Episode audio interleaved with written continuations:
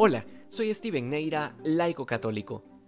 De entre todos los títulos que corresponden al Señor, no podemos olvidar el de Maestro, porque es justamente lo que hacía el Señor, enseñaba a la gente, y no como quien finge una falsa humildad haciendo creer que no sabe tanto como parece.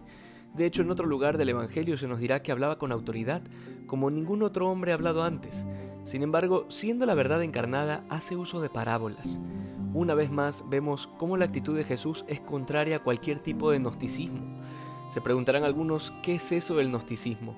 El gnosticismo es una corriente filosófica que pretende convencernos de que la salvación nos viene de algún conocimiento oculto, que solo puede ser alcanzado por ciertos iluminados. Pero esto es tan contrario al cristianismo y lo vemos en el detalle de las parábolas.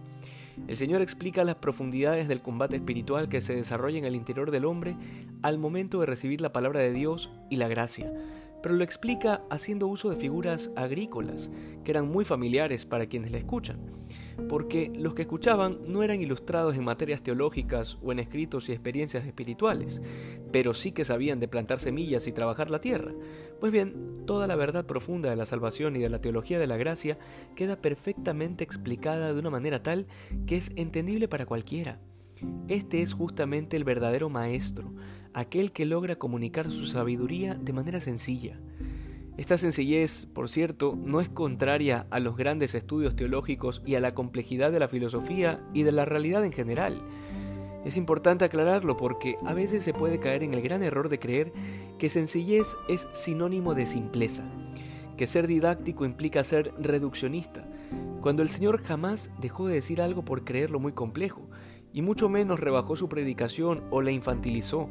Más bien, toda su predicación es un constante desafío al intelecto de sus oyentes. Justamente por eso muchos no entendían sus palabras, incluyendo los mismos apóstoles, porque no se trata de algo oculto, sino de que aquel que tenga oídos, oiga, es decir, que aquel que tiene el corazón dispuesto para abrirse a la verdad, ese podrá entender, ese podrá escuchar.